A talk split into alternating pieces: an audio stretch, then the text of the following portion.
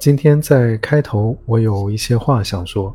就这本作品啊，其实不像我们所熟知的本科推理，去解释、去推理一个案件它的作案手法，它的凶手究竟是谁。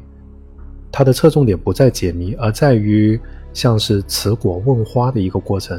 就是作者先给了你一个果实，然后你拿着这个果实去看看，究竟是什么样的树。曾经开出过怎样花的树，结出了今天这样的果实，就像是人物的命运走到了今天这一步，究竟是怎样的经历才导致他有现在这样的结局？我们是这样的，带着这样的一个期待，这样的一个想法去阅读这本书，去聆听这个故事。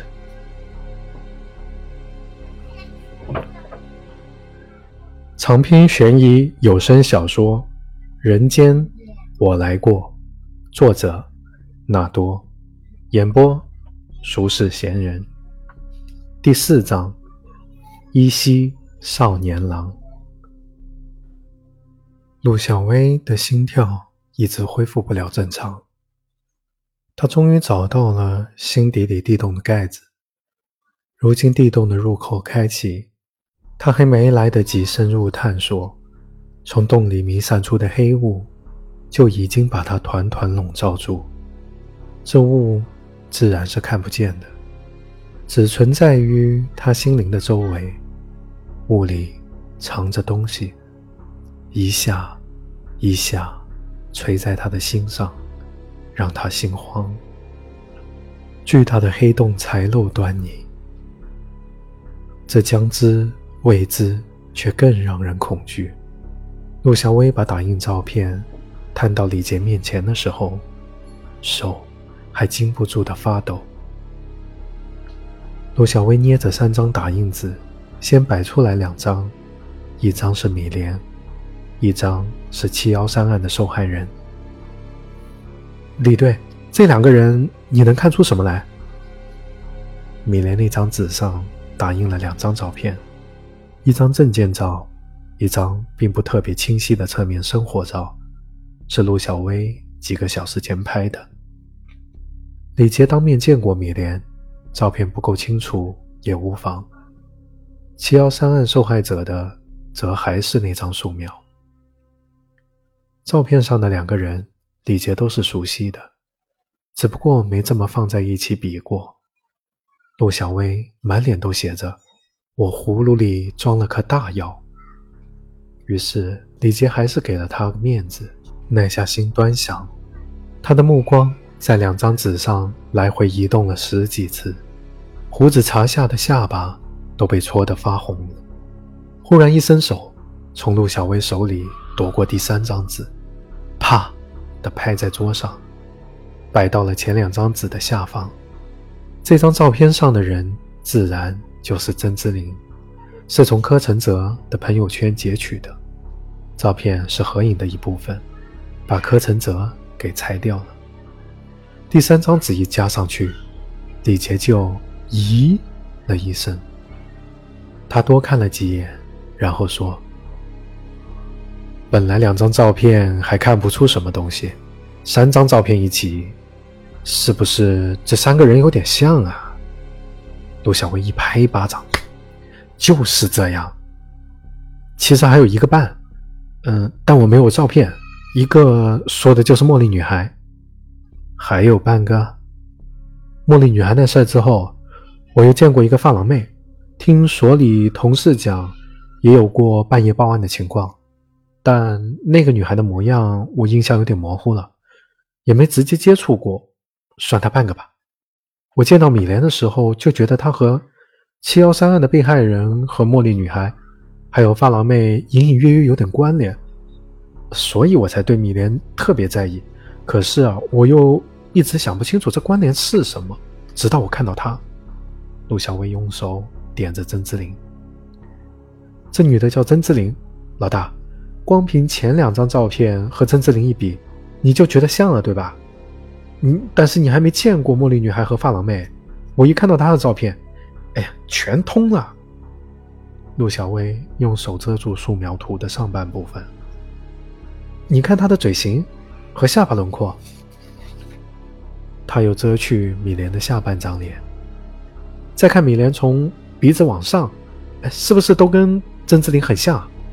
茉莉女孩是额头和全脸轮廓像，放狼妹呢是眼睛很像，每个人都有一些特征和甄子玲相似，其中米莲的相似程度最高，所以我看到米莲的时候啊，就能够联想起茉莉女孩，但是想不通，就是因为还缺一个原版，光凭这一个个相似的、相似的组件吧，联系不起来。一旦看到了原版，这些人之间的联系就明确了。杜小薇把自己缩的从后脖子到背脊麻了一大片，重重的一捶桌子，以罕见的声音说：“有一个人长期以曾之琳为模板，寻找与他样相貌接近的女孩，猎杀他们。”李杰腾然的站起来，眯起眼瞪着陆小薇，大声问：“那米莲为什么没死啊？”因为米莲是许峰的老婆，许峰就是凶手。对许峰来说，米莲肯定有某种特殊性。陆小薇大声的回答。那曾之琳为什么没死？李杰继续追问。嗯，这、这、这正是我们现在要搞清楚的事。陆小薇的声音顿时弱了一截。但是，但是我相信曾之琳和许峰之间。必然存在某种深层联系，他随即补充了一句。李杰叹了口气，把三张纸收拢在一起，在桌上敲一敲，递回给陆小薇。唉，一切都是你的推断，没有证据支持就没有连环案，没有连环杀手，这是七幺三案的专案组，所以也没有多的人手。李杰别过脸，横着眼睛，瞧着张口结舌的陆小薇，嘴里发出一声意义不明的嗤笑，从他身边绕了过去。陆小薇哎呦一声抱头叫，却是李杰打后边照他的后脑勺狠狠的来了一巴掌。但是我支持你这小子的推断。陆小薇转过身，看见李杰瞪着他的眼睛在放光。仿佛一头盯上了猎物的狼，陆小薇知道又被耍了，心砰砰的跳着，一张娃娃脸涨得通红。你跟下去，把案子给我刨底、刨开喽，瞧瞧里面到底埋了什么东西。现阶段看起来还用不到很多人手，老案子嘛，时限也没讲多讲究。等到刨出真东西了，你小子就立功了，明白吗？要是你觉得自己不行，就趁早说。行，陆小薇闷声说：“曾之琳、米莲，就算许峰现在躲掉了，你还是有两个突破口，两条线你都要盯紧。我让季真多配合你。哎，对了，你是怎么知道他叫曾之琳的？米莲这两天在贵府有一个接触人叫柯承泽，我弄到了他的微信号，顺着朋友圈。”找到甄子林的，他和柯承泽有朋友圈互动，所以摸到了他的微信号，确定了身份。查微信，季真，走程序没？呃，这个，杜小薇往后一跳，躲过李杰的巴掌，脚却勾在了桌角上，一屁股坐倒在地。补流程，我给你签字。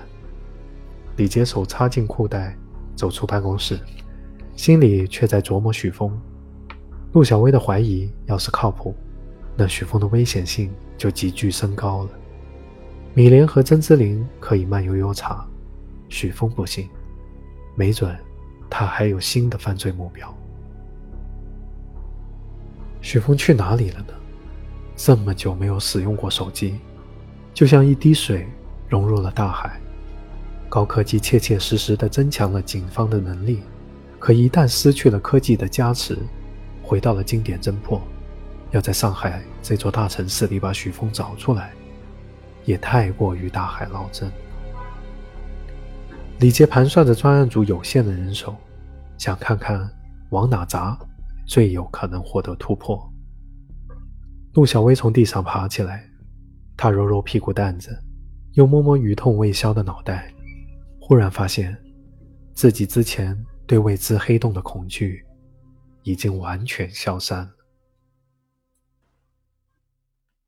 曾志林名下的两个手机号，一个用的频繁些，一个用的少些。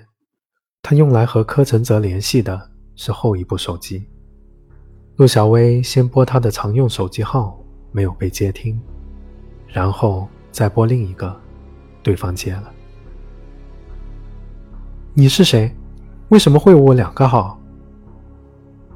没等陆小薇开口，曾志林就率先发问。看起来，曾志林把两部手机区分得很明确。陆小薇说了自己的身份，然后约曾志林见面。方便问一下是什么事儿吗？曾志林的语气由刚转柔。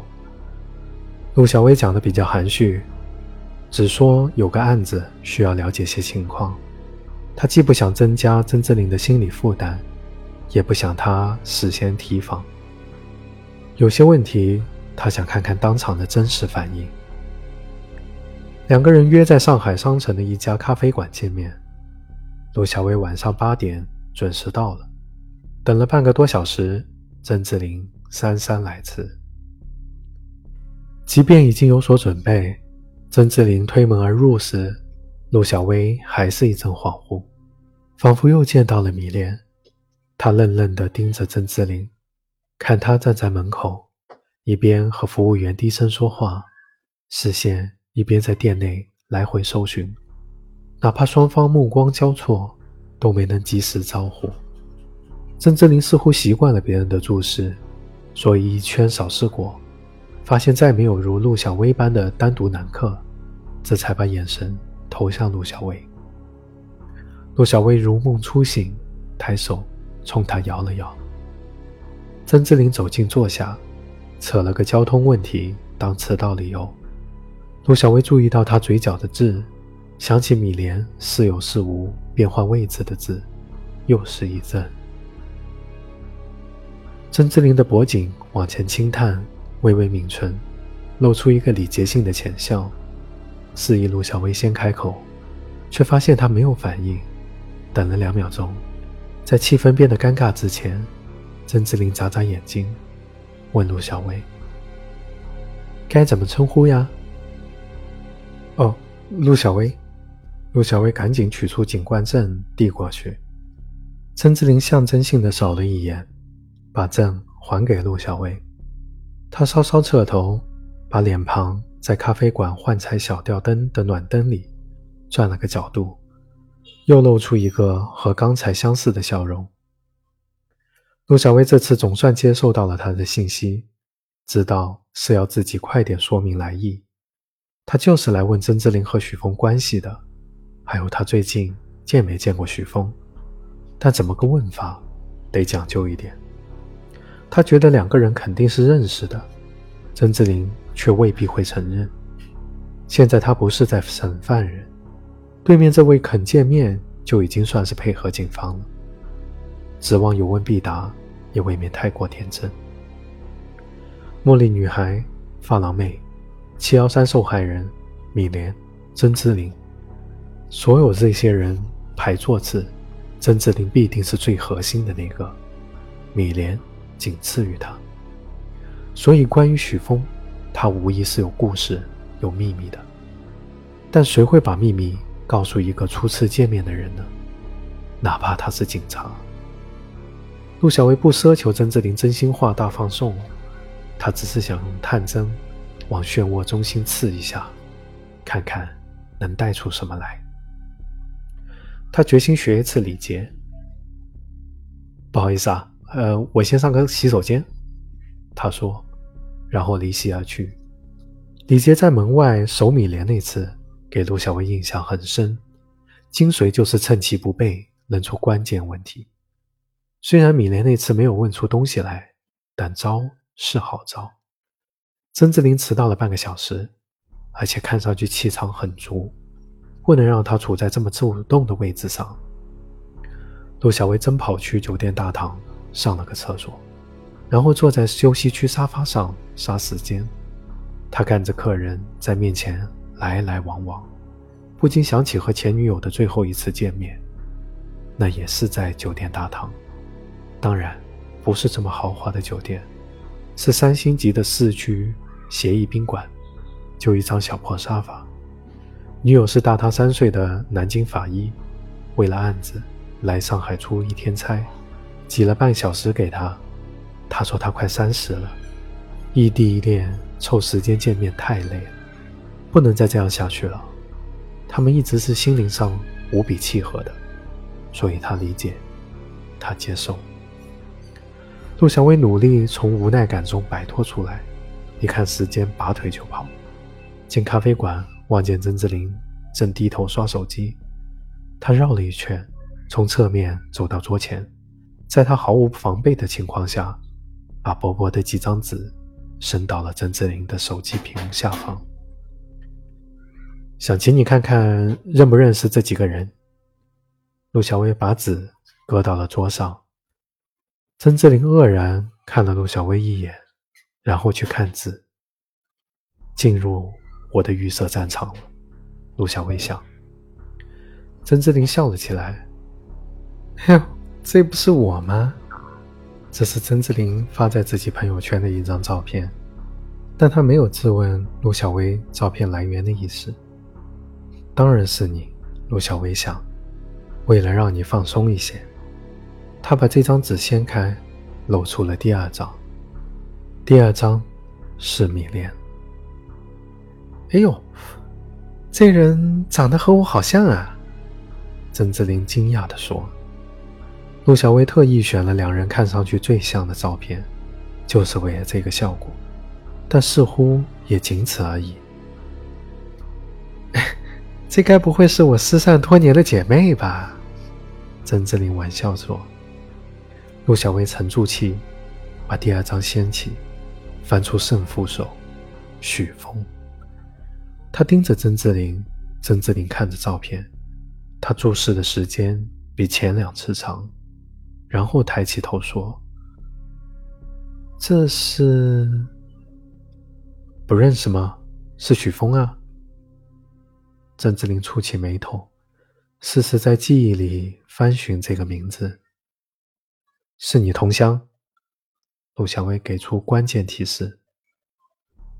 哦哦，郑志林应了一声，他放在桌上的手机此时闪动了起来。进来了一条微信，他对陆小薇说了声抱歉，点开手机，被打断了。陆小薇略有些沮丧，甚至怀疑曾志林是故意而为，在这种会暴露情绪的紧要关头看微信。按正常的谈话礼仪，如果没紧急情况，是不该立刻去看微信的。通过微信实名制，陆小薇确定了曾志林的身份信息，但曾志林不是涉案人。即便补过了核查手续，没有恰当的理由，季真也不会帮他把曾志林的社交网络翻个底调。给点近日的微信朋友圈信息已经很够意思了。仅凭身份证号，在警方系统里能查到的东西十分有限。首先确认了曾志林没有案底，不是什么挂了号的敏感人物，剩下的就是出生时间、地点。和基本社保信息。在来之前，陆小薇用极有限的时间把这些捋了一遍。最大的收获其实就来自身份证信息。曾志林和许峰同年同乡，说的再细一点，两人是一个村子的，所以必然相似。而且从米莲的长相，再到其他那些女人的长相，即以许峰挑选猎物的标准来看。这两人曾经的关系也很好推测，无非那几种模式，掰着手指头就能数过来。另外，曾志林的社保连续十年交在了上海，他始终是自己交的，也就是说，从官方数据看，他一直是无业状态。陆小薇不觉得他是真无业，否则怎么在上海活下来的？他可是从未领过失业救济金，显然。是不缺那点钱，要么他始终有人养着。今天见面，从他的穿着和举止来看，曾志林的生活条件优渥是毫无疑问的。从山村里走出来，在三十岁的年纪，如此风华盛放地坐在上海商城的咖啡馆里，背后一定经历了许多故事。这些故事是不是和许峰有关系？和米莲有关系？和茉莉女孩有关系？和死去的七幺三案受害者有关系？所以，陆小薇才憋足了劲，从李杰那偷师，想要挖点料出来。曾志林低头回了好几条微信，才把手机重新放回桌上。真是不好意思啊。呃，您说，他似乎已经忘记刚才说到了哪里。陆小薇指指照片，许峰，他提醒道。哦，曾志林恍然尾声，然后说：“哦，对，我以前的一个朋友，很久没联系了。”他神态自若，陆小薇看不出一点端倪。该死的打岔，他在心里抱怨。多久没联系了？方便问吗？曾志林耸耸肩，十年。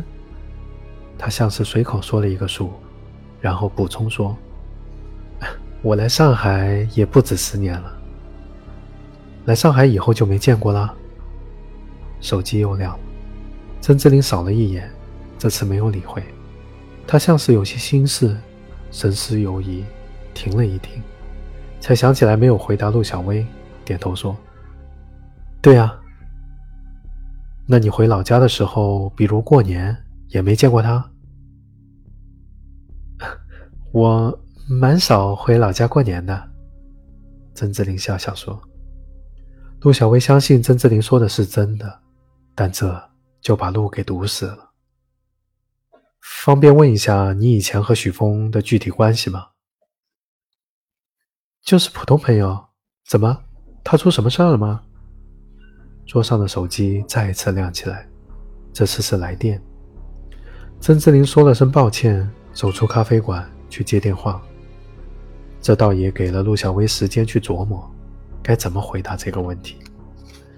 今天能不能有所突破，就在这个问题上。总要给曾志林一点压力，他才会更配合吧。把许峰的凶犯嫌疑人丢出来，当然会造成巨大的压力。但曾志林在整件事情里到底扮演着怎样的角色呢？如果一无所知，那倒好办。他肯定会把了解的许峰情况都说出来。但就连用脚趾头想都觉得这不可能。所以问题在于，他到底介入的？有多深？初次见面，贸贸然的极限施压似乎不太合适。可要是一点点来的话，陆小薇却没有信心能看穿曾志林。半个小时前，陆小薇还因为曾志林和米莲的相似而恍神，但只坐下聊了这么几句话，她就已经觉出了两人的巨大不同。米莲给陆小薇的印象和茉莉女孩非常相似。是一种单纯的美丽，也许茉莉女孩更纯净些，米莲更脆弱些，都是冷雨中枝头的一朵白色小花。但曾志林这朵白花，细看进去，却会发现是白玉雕琢的，也许还镶了一圈细细的金边。他并不怕被人从枝头摘下，反倒早已陈列在首饰盒里。或者被佩戴在胸襟上了。裤兜里的手机震动起来，陆小薇取出来看，有好几条未读信息。